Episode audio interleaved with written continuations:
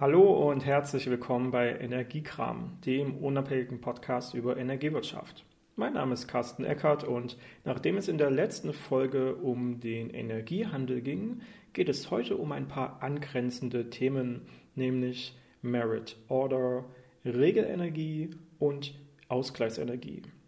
Diese drei Begriffe sind für Energiewirtschaftler definitiv bekannt, aber was da wirklich konkret dahinter steckt, das können viele nicht so aus dem Stegreif sagen. Und genau deswegen möchte ich das heute mal ein bisschen genauer erklären und euch transparent machen. Wenn ihr das Ganze lieber in einer Videoform euch anschauen wollt, dann könnt ihr auf dem YouTube-Kanal Energiewirtschaft einfach auch mehrere Videos zu genau diesem Themenkomplexen finden. Aber fangen wir jetzt einfach mal an.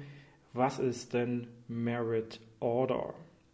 Die Merit Order ist erstmal kein Gesetz, keine Verordnung, keine Regel, sondern das ist eine Logik, ein Modell, was die Schaltungsreihenfolge von Kraftwerken oder besser gesagt Kraftwerkstypen beschreibt. Und zwar beschreibt es, dass je nach Nachfrage am Markt die günstigsten Kraftwerke zuerst und die nach und nach teureren Kraftwerke später zugeschaltet werden, um diese Nachfrage, diesen Bedarf am Markt zu befriedigen. Heißt, je nachdem, wie hoch die Grenzkosten von einem Kraftwerk sind, wird dieses äh, bevorzugt im Energiehandel bedient. Heißt schlussendlich, je teurer mein eigenes Kraftwerk ist, desto geringer ist die Wahrscheinlichkeit, dass ich im Energiehandel berücksichtigt werde. Diese Logik, die Merit Order, beschreibt also die Schaltungsreihenfolge anhand der Grenzkosten.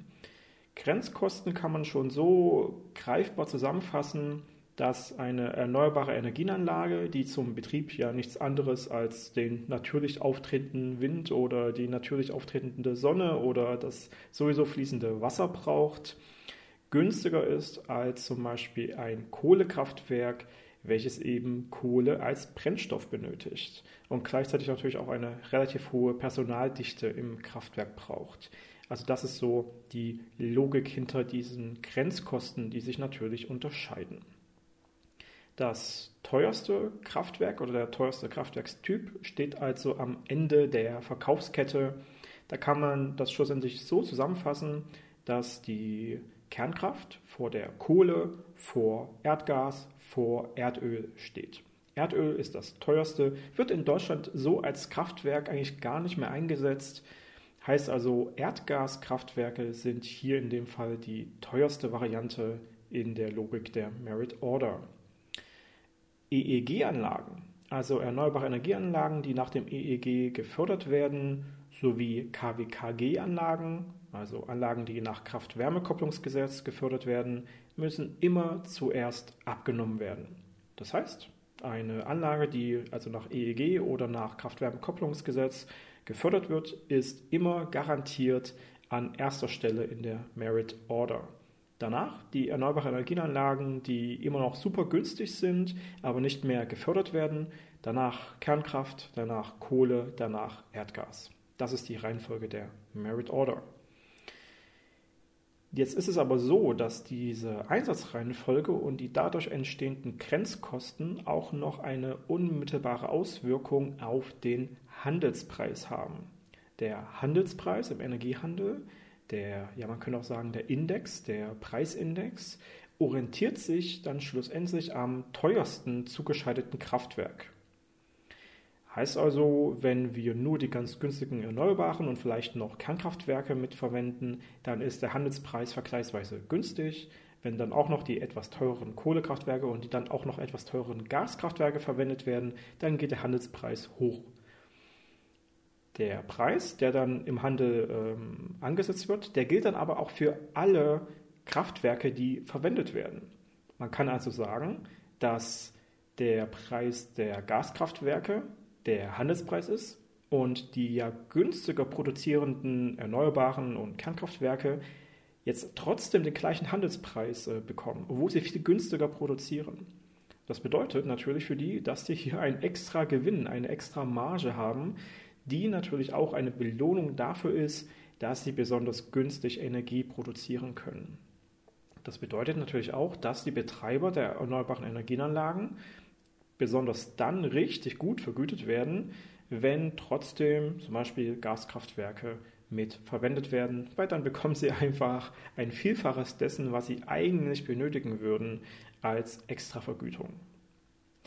Schlussendlich kann man seine Kraftwerke, seinen Kraftwerkspark, seine Anlagen eben danach auch fahren, also den Fahrplan der Kraftwerke danach ausrichten, welcher Bedarf wahrscheinlich am Energiemarkt äh, vorhanden sein würde.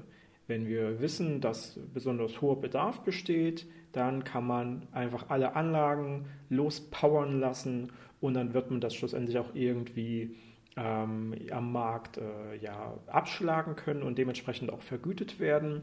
Wenn der Bedarf aber runtergeht, dann lohnt sich die teuersten Kraftwerke gar nicht mehr, dann werden die im Zweifel gar nicht mehr angefragt, dann produzieren sie vielleicht sogar trotzdem Strom, der aber eigentlich gar nicht direkt abgenommen wird.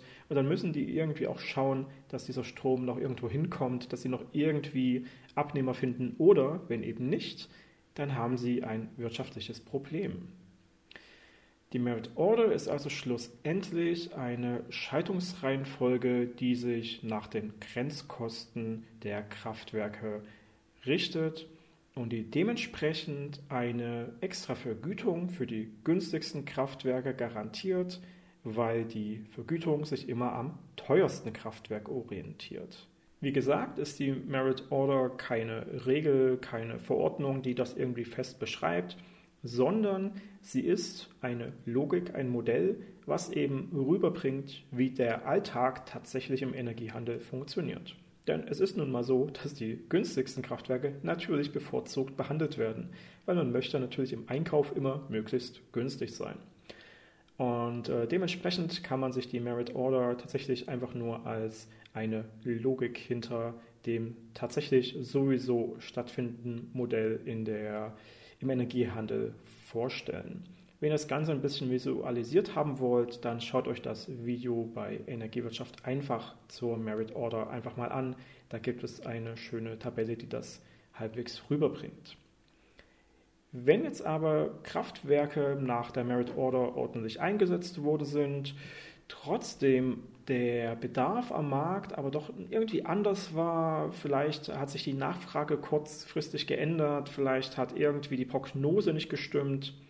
Man hat dann also irgendwelche Schwankungen im Netz und man muss jetzt reagieren. Man muss jetzt entweder schnell mehr Energie in das Netz bringen oder man muss schnell Energie wieder irgendwo äh, verbrauchen. Dann gibt es dafür auch weitere Mechanismen. Und der entsprechende, um den es jetzt geht, ist die Regelenergie. Zur Regelenergie betrachten wir erstmal, wie Deutschland im Sinne eines Marktgebiets aufgebaut ist. Wir haben in Deutschland genau ein gemeinsames Marktgebiet, in welchem Strom insgesamt gehandelt wird. Das ist also die gesamte Bundesrepublik. Deutschland ist aber gleichzeitig in vier Regelzonen unterteilt. Die Regelzonen entsprechen ganz genau dem Netzgebiet der Übertragungsnetzbetreiber. Die ÜNBs, Übertragungsnetzbetreiber, sind 50 Hertz, Amprion, Tenet und Transnet BW. Das waren früher mal die großen Netze der vier Monopolisten, also Vattenfall, RWE, E.ON und NBW. Die mussten dann natürlich geanbandelt werden und dementsprechend sind das jetzt unabhängige Übertragungsnetzbetreiber. Eine kleine Ausnahme ist Transnet BW. Die gehören immer noch zu 100% dem NBW-Konzern, haben aber eben auch eine Sondergenehmigung und sind unter besonderer Aufsicht von der Bundesnetzagentur. Die dürfen also immer noch im selben Konzern sein, sind aber operativ trotzdem ordentlich geanbandelt, also entflochten. Zum Anbandeln gibt es auch eine andere Folge hier bei Energiekram, wenn ihr das nochmal genauer nachhören wollt. Wir haben also diese vier Regelzonen und innerhalb dieser Regelzonen ist der Übertragungsnetzbetreiber dafür zuständig und vollkommen verantwortlich, dass er immer einen ordentlichen Ausgleich der Energieflüsse hat. Das heißt, der Strom, der erzeugt wird, der muss auch sofort verbraucht werden. Und Strom, der verbraucht werden soll, also wo die Nachfrage ist, da muss eben auch ein Angebot da sein. Es muss also ein ständiger Ausgleich von Einspeisung und Verbrauch herrschen. Und das wird eben darüber geregelt, dass ordentlich prognostiziert werden soll, wie viel Energie wird wohl durch die Kunden verbraucht und wie viel Energie können die Kraftwerke über ihren Fahrplan so liefern. Aber natürlich gibt es im Alltag immer wieder Schwankungen. Und um diese Schwankungen schlussendlich, ähm, ja, um denen entgegenwirken zu können, um diese Frequenzschwankungen zu verhindern, wird dann schlussendlich Regelenergie eingesetzt. Diese Regelenergie wird dafür verwendet, um das Regelzonensaldo auszugleichen. Das Regelzonensaldo ist also die Menge von Einspeisung und die Menge von Verbrauch und das funktioniert genauso wie ein Bilanzkreis. Den Bilanzkreis haben wir auch schon mal an anderer Stelle erklärt. Im Zweifel könnt ihr auch dazu ein Video bei Energiewirtschaft einfach euch einfach mal anhören oder anschauen. Der Bilanzkreis ist ein ja, virtuelles Energiemengenkonto, welches eben in einem Stromnetzgebiet den Ausgleich von Einspeisung und Verbrauch äh, darstellt. Und das Regelzonensaldo ist einfach nur die Menge aller Bilanzkreise in dieser Regelzone. Das sind je nach Größe der Regelzone halt mehrere hundert, wenn nicht sogar eine vierstellige Anzahl von Bilanzkreisen. Und wenn die alle ausgeglichen sind, ist eben auch die Regelzone ausgeglichen. Schwankungen werden hier immer mit Regelenergie ausgeglichen. Und was ist es also diese Regelenergie? Das ist tatsächlich eine physische Einspeisung oder ein physischer Verbrauch von Strom im Stromnetz. Dafür gibt es verschiedene Kategorien, kann man sagen. Man beginnt mit der Momentanreserve. Die Momentanreserve ist eine ja, Stromeinspeisung oder ein Stromverbrauch, der sofort, also innerhalb von Sekundenbruchteilen reagieren kann. Das funktioniert natürlich nicht irgendwie wissentlich oder bewusst durch Einsatz einer Anlage, sondern das passiert durch vorhandene Anlagen, die einfach automatisch so reagieren können. Das sind vor allem Schwungmassen. Das sind also große Turbinen zum Beispiel, oder das ist das Unterwerk von Straßenbahnen oder äh, den ICEs, die also äh, elektrisch verbunden sind. Die ähm, können praktisch durch automatische Brems- und Beschleunigungsprozesse und genauso eben auch die Turbinen durch ähm, langsamer oder schneller drehen, können die einen Ausgleich in das Stromnetz ähm, ja, zurückregeln. Das ist die Momentanreserve, die also durch so absolut automatische Schwungmassen einen kleinen Ausgleich im Stromnetz generieren können. Das ist eine Frage von wenigen, wenigen, wenigen Sekunden. Danach gibt es nämlich die nächste Kategorie, die Primärregelung, die Primärregelenergie, die also innerhalb von wenigen Sekunden bis zu einer halben Minute reagieren muss. Das sind die absolut flexibelsten Anlagen, die es so gibt. Das sind vor allem hier natürlich Speicheranlagen. Das sind also Akkus, das sind ähm, vielleicht aber auch noch Photovoltaikanlagen, die, wenn sie beschienen werden, sofort loslegen können. Vielleicht auch noch Windkraftanlagen, die eigentlich gerade Wind haben, aber bewusst abgedrosselt wurden, die also sofort wieder loslegen können, Energie zu produzieren. Das ist so die Primärregelung. Danach, nach dieser halben Minute bis zu, sagen wir, fünf Minuten, wird dann die Sekundärregelenergie angewendet. Das sind dann schon etwas weniger flexible, aber trotzdem sehr schnell reagierende Anlagen, die also innerhalb von einer halben Minute wirklich loslegen können. Ähm, das sind noch keine richtig großen Kraftwerke, aber ja, zum Beispiel auch eine Biogasanlage, die ähm, im Prinzip sofort loslegen könnte. Das kann man hier zum Beispiel verstehen. Das sind virtuelle Kraftwerke mit ihrem Gesamtportfolio mit drin.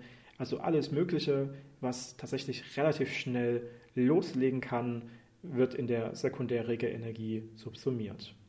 Nach diesen fünf Minuten bis zu einer ganzen Stunde gibt es dann die sogenannte Minutenreserve.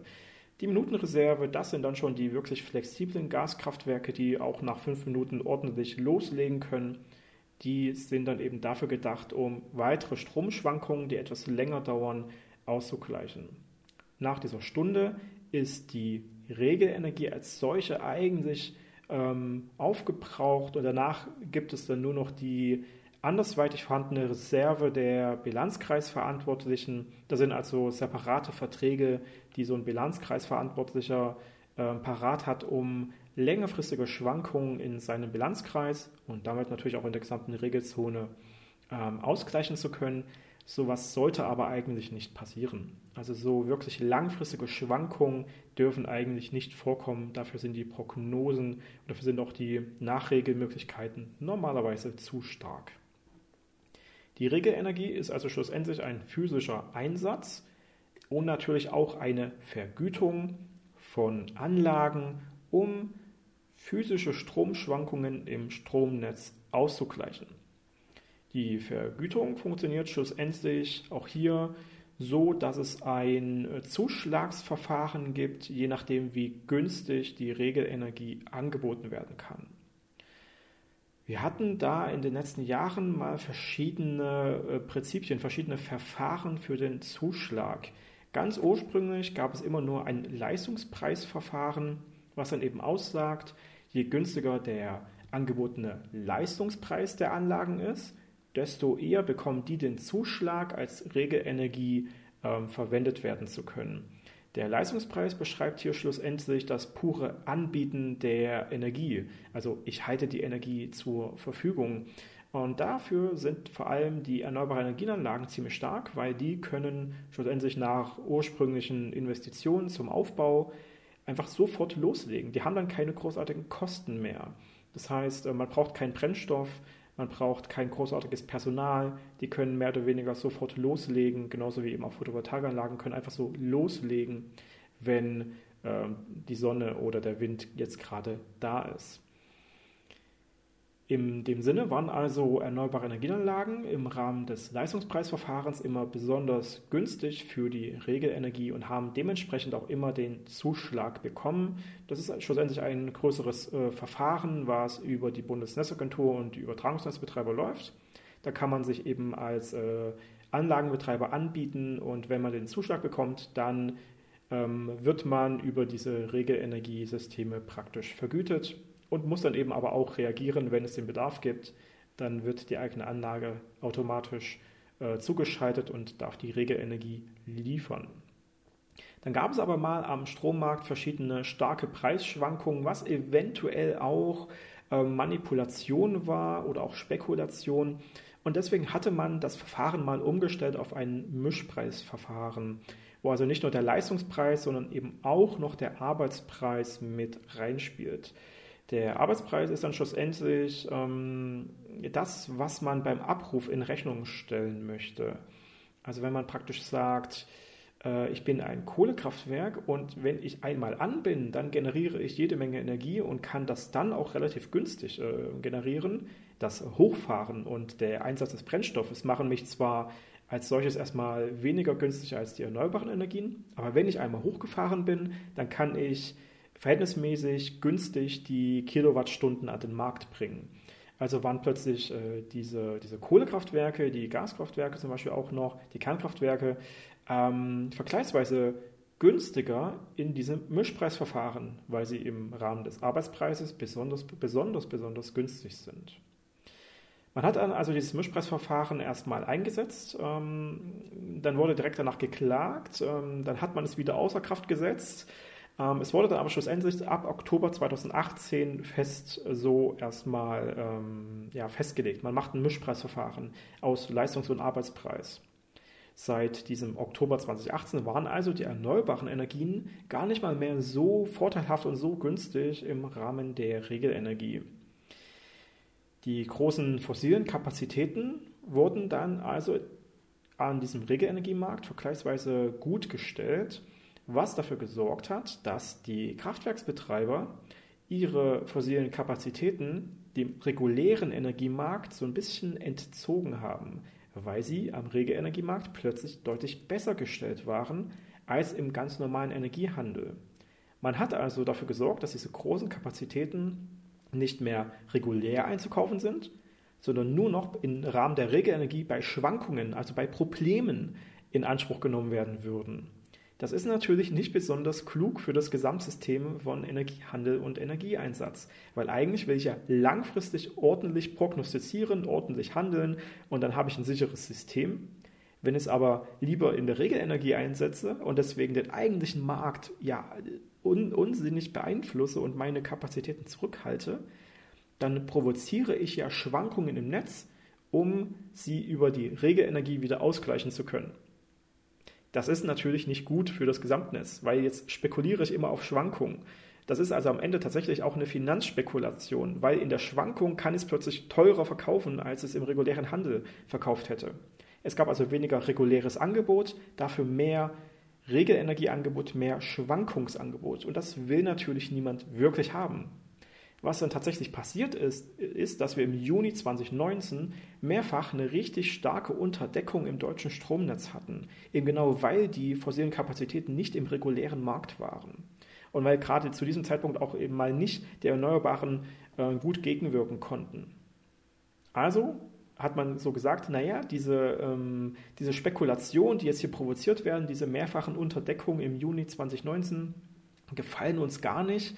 Und deswegen wurde das Mischpreisverfahren im Juli 2019 wieder offiziell beendet und man ist zurückgegangen zum puren Leistungspreisverfahren, was also auch bis heute, das wird gerade kurz vor Weihnachten ähm, 2019 äh, aufgezeichnet, was bis heute also noch absolut in Kraft ist, das pure Leistungspreisverfahren, was also das äh, pure Ich halte Energie zur Verfügung äh,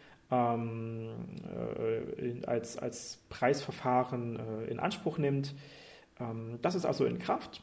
Und dementsprechend haben wir heute die Situation, dass vor allem die Erneuerbaren in der Regelenergie sehr gut gestellt sind, dass fossile in der normalen Energiehandel okay gestellt sind, dort die Erneuerbaren trotzdem im Rahmen der Merit Order ganz besonders günstig sind, ähm, aber das Gesamtsystem dementsprechend aktuell relativ gut funktioniert weil der normale Energiehandel ordentlich bespielt wird und die Regelenergie eben nur dann wirklich notwendig ist, wenn sie auch tatsächlich durch irgendwelche Schwankungen, durch Unvorhersehbarkeiten am Markt ähm, in, ja, tatsächlich auch benötigt wird. Dementsprechend sind aktuell vergleichsweise weniger Spekulationen so offensichtlich am Markt vorhanden. Unter anderem auch, weil die Bundesnetzagentur dort entsprechende Verfahren gegen die wahrscheinlichen Spekulanten führt. Das kann man halbwegs über die Presse und über die Öffentlichkeit der, und die Transparenz der Bundesnetzagentur mitverfolgen.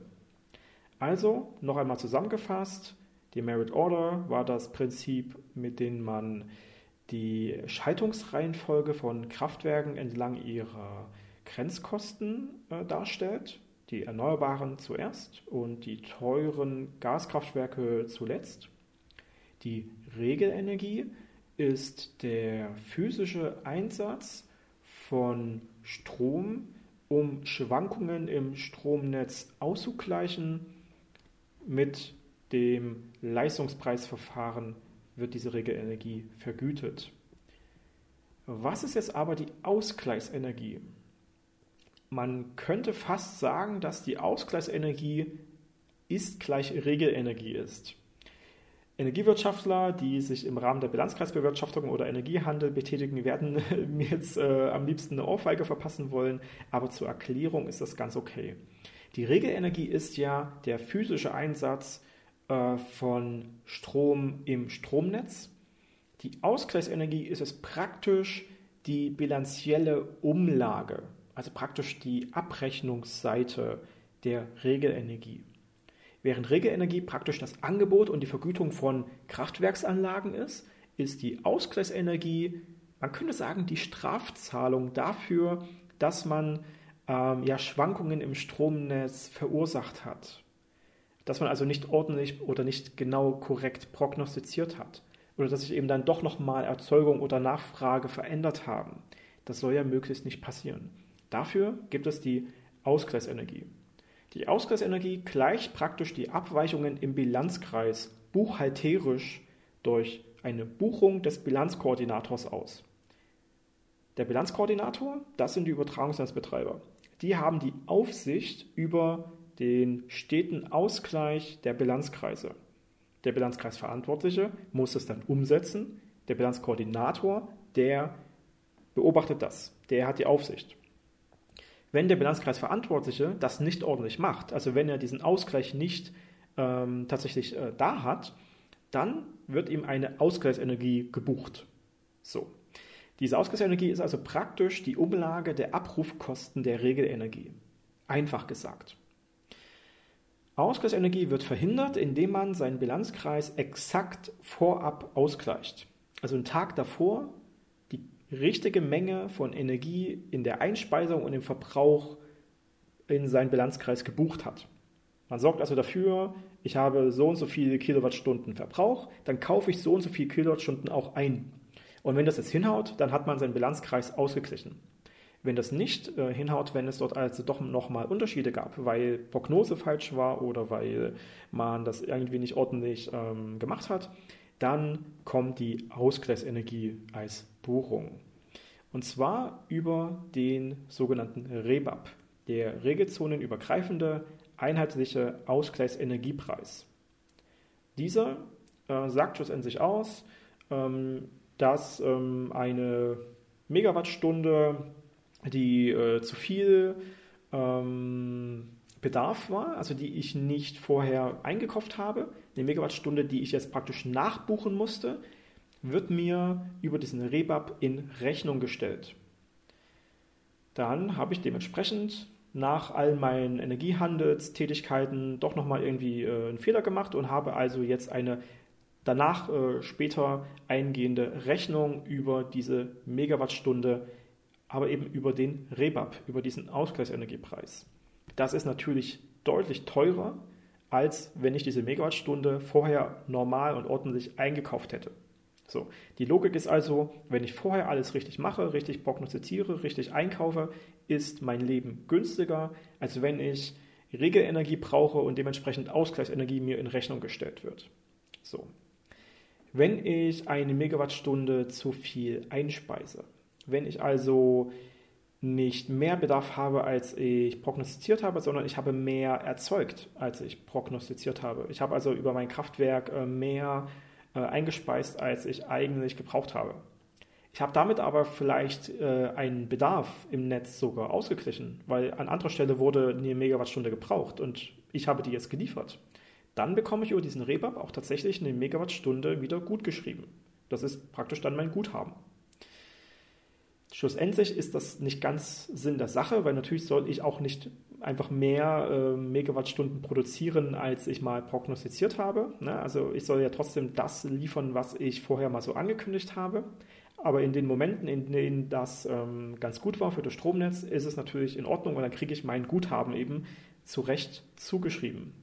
Man kann also, wenn man an beiden Stellen äh, ungenau war, wenn man also eine Megawattstunde zu viel Bedarf hatte und deswegen eine Rechnung bekommt, man aber gleichzeitig eine Megawattstunde zu viel produziert hat und deswegen ein Guthaben bekommt, kann man das halbwegs gegenrechnen und dementsprechend vielleicht sogar äh, ohne Schaden aus der Geschichte herauskommen. Aber das ist natürlich trotzdem nicht ganz Sinn der Sache und ist trotzdem nicht günstiger, als wenn ich einfach von vornherein ordentlich gewirtschaftet hätte.